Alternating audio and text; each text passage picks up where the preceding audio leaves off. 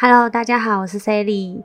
嗯，最近看了韩剧《Mouse》，那我觉得这部剧呢，它的设定还蛮特别的，所以想跟大家聊一聊。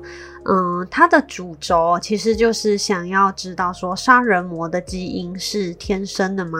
那我觉得编剧的脑洞其实很开，因为它设定的这个背景其实就是科技已经发达到可以检测基因是否为杀人魔的基因，只要缺少名为 MAOA 的基因，百分之九十九。都会成为杀人魔，但那百分之一非常有可能他是天才，也就是说，你有可能以为你杀了希特勒，其实你杀的是莫扎特；你以为你杀了开膛手，但你杀的是爱因斯坦。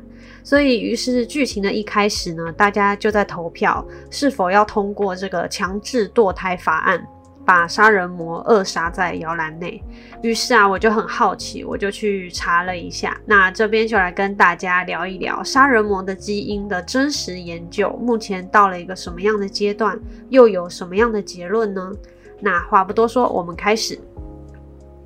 要在讲这个 MAOA 的基因之前，我们先把时间拉回到一八七零年代，那个时候犯罪学才刚刚形成。那有个著名的意大利精神学家，他就开始收集各个地方已身故的战士、病人、犯罪者或者平民的头颅来做交叉比对研究，甚至那个时候他还开辟了一门学科，叫做颅相学。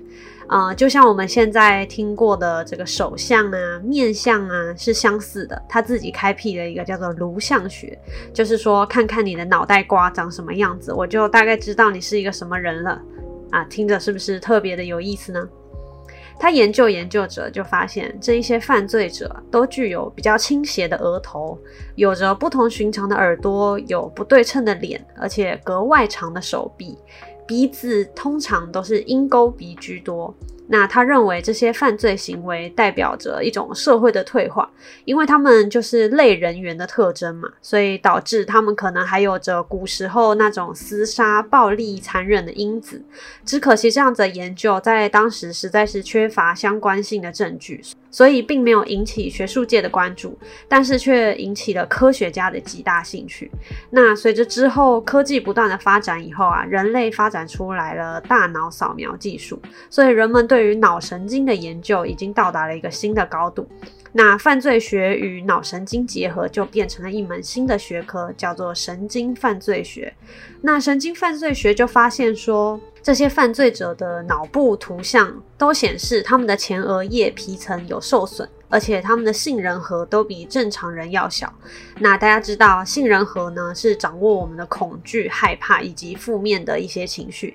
假设杏仁核并没有起到作用，就代表他们在做这些事情，比如说杀人啊，或者是干一些非法勾当的时候，他们是感觉不到任何的恐惧和害怕的。那再加上前额叶皮层受损，代表他们没有办法感受情绪。或者说他们的情绪控管有非常大的问题，他们没有同理心，没有同情心。那所以听到这边，我们就可以下结论了：杏仁核小、前额叶皮层受损的人，一定就是犯罪者，一定就是杀人魔了吗？不，不是这样的。我们刚刚有提到前额叶的受损，其实非常有可能来自于从小家庭的影响。但是家庭不幸的人有这么多，怎么会没有人人都变成可怕的犯罪者或者是杀人魔呢？那科学家们其实也想知道背后真正的原因是什么。于是，随着基因研究的进步，在一九九三年，人们终于找到了这个罪魁祸首，就是我们刚刚提到的 MAOA 基因。那研究表明，如果人的体内缺少或者是过低这种叫做单氨基氧化酶 A 基因的话，就会变得敏感、冲动、攻击性强、反社会的行为。那这个基因就是我说的 MAOA 基因，它的完整的名字叫做单胺氧化酶 A 基因。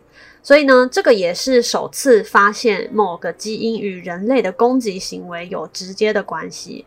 那这个基因也被俗称为战士基因。其实百分之三十的男生体内都缺少或者是过过少这样子的基因，也就是说，男性比女性更容易呈现出有暴力行为或者是敏感冲动这样。那听到这边，大家是不是觉得这部韩剧好像特别的有内涵？所以，我们回到开篇的主题。如果我们可以检测出体内的宝宝是否缺乏 MAOA 基因，那我们是不是就可以直接定罪，把杀人魔扼杀在胎腹中呢？那这边我们需要特别提到一个加州大学精神病学的教授，他叫 Jim Fallon。他对这一课题啊，其实非常的感兴趣。他也曾经在 TED 公开演讲，说他为自己和家族都做了这个基因检测。他惊人的发现，他的家族的男性几乎都有这样子一个危险的基因。但是他并不是一个杀人，是一个受大家爱戴的教授。所以，为什么这么多的犯罪活动还是跟小时候的童年生长环境是有非常大的关系的？有没有这个基因其实是其次，就算缺乏 MAOA 这个基因，只要有良好的环境，它一样是可以正常的长大，甚至可以成为天才。那另外，MAOA 这个基因虽然大家听起来觉得它好像很可怕，但是它除了强化攻击性，其实也让人变得勇敢，勇于去挑战，那勇敢去冒险。所以说，犯罪者通常不是一个单一的原因就可以形成的。其实，只要踏进与犯罪学相关的学科，大家多多少少应该都会听过一句话：嗯，犯罪者通常是由三个元素来组成的，一个是基因，一个是心理，一个是环境。基因让枪上膛，心理对准目标，环境则扣动扳机。那。这一期的 Sally Fantasy 就到这里喽，我是 Sally，我我们我们嗯，我们下次见，拜拜。